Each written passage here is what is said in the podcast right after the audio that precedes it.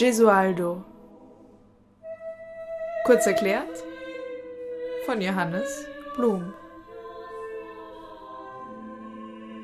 Carlo Gesualdo war ein Fürst in Süditalien. Er hatte seine Burg in der Nähe von Neapel. Er lebte von 1566 bis 1613 und seine Lebensdaten decken sich ungefähr mit denen von Shakespeare.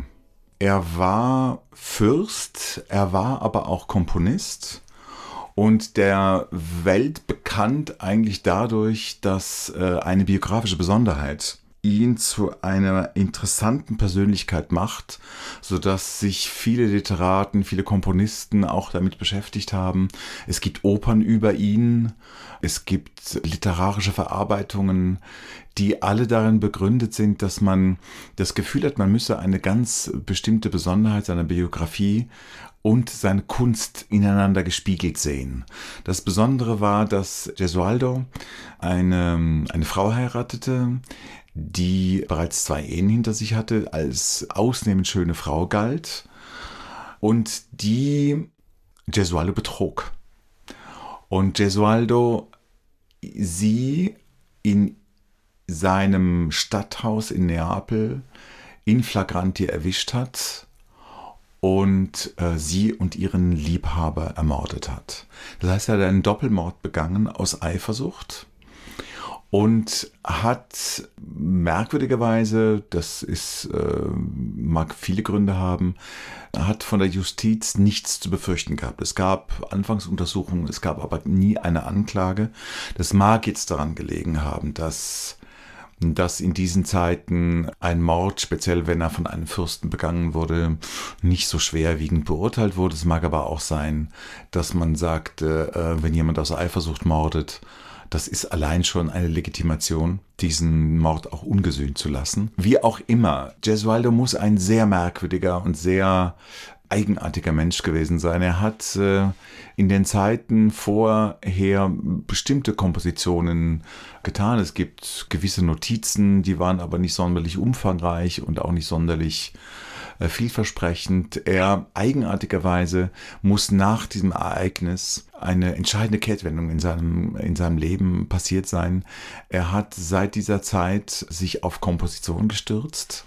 Er hat sich ein Genre herbeigenommen, was in dieser Zeit sehr, sehr modern und sehr, sehr verbreitet war, nämlich die Madrigalkunst. Madrigale, weltliche Gesänge, äh, meist fünf- oder sechsstimmig. Alle Komponisten in dieser Zeit hatten Madrigalbücher geschrieben. Die berühmten anderen stammen von Monteverdi. Und wenn man sieht, wie Monteverdi, der ungefähr in derselben Zeit gelebt hat, seine Kompositionstätigkeit verändert hat, indem er von der Madrigalkunst eigentlich zum Begründer der Oper wurde. Und wenn man sieht, wie ähm, Monteverdi das gemacht hat, indem er von dieser Mehrstimmigkeit sich konzentriert hat und überging zu einer Einstimmigkeit. Also das heißt, dass es gibt ja den einen Menschen, der ich sagt und von sich berichtet und in einer dramatischen Form äh, anderen Menschen begegnet und äh, im Grunde etwas tut, was mit dem Theater längst passiert ist, also dialogischer, dramatischer Konflikt mit Mitteln des Gesanges. Das heißt, man verstand alles, man hat keine chorischen Passagen mehr gehabt, sondern äh, die Musik sollte sehr zurücktreten, das, das Wort sollte sehr, sehr deutlich vernehmbar sein. Gesualdo kannte Monteverdi, er kannte vor allem auch Torquato Tasso, einen ganz berühmten Dichter in dieser Zeit. Äh, alle kennen ihn von diesem, von Goethes Drama Tasso.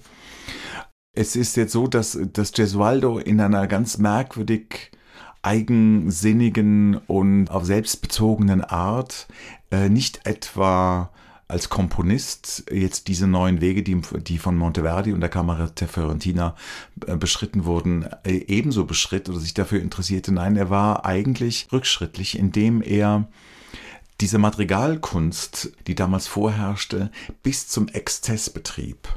Also eigentlich einen völlig unmodernen, nicht in die Zukunft gerichteten, sondern einen stur in die Vergangenheit gerichteten Blick warf.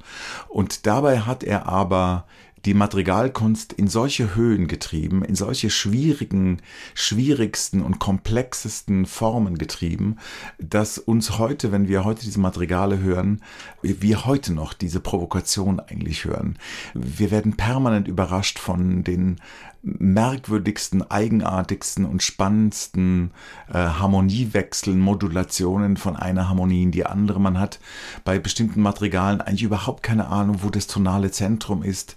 Man wird überrascht, man stolpert und die Texte gehen eigentlich allesamt um den unseligen, schönen Zusammenhang von Tod und Liebe. Und da sind wir an einem Punkt angelangt, wo man sehr spekulativ sein kann, inwieweit tatsächlich diese späte Wendung zur Komposition nach dem Mord, nach dem Doppelmord, irgendeinen Zusammenhang stiftet zwischen Biografie und Kunst. Und ich glaube, es ist nicht allzu weit und allzu vermessen zu sagen, dass ähm, diese Erfahrung und erscheint diese Erfahrung bis zu seinem Tod als leidvolle Erfahrung mitgetragen zu haben, dass diese Erfahrung als Mörder zu leben seine Musik und die Intensität und die, die Expressivität sehr bedingt hat. Und Calixto Bieto, der auch Othello bei uns inszeniert, als Basler Produktion neu bei uns in der Hamburgischen Staatsoper mit unseren neuen Sängern, Chor und Orchester neu in Szene setzt, arbeitet in der Opera Stabile daran, mit sieben Sängern und drei Instrumentalisten diese Madrigale in eine szenische Form zu bringen. Und das ist ein besonders spannender Vorgang, weil natürlich diese Madrigale überhaupt nichts Dramatisches an sich haben, außer dass sie von dramatischen Seelenzuständen sprechen.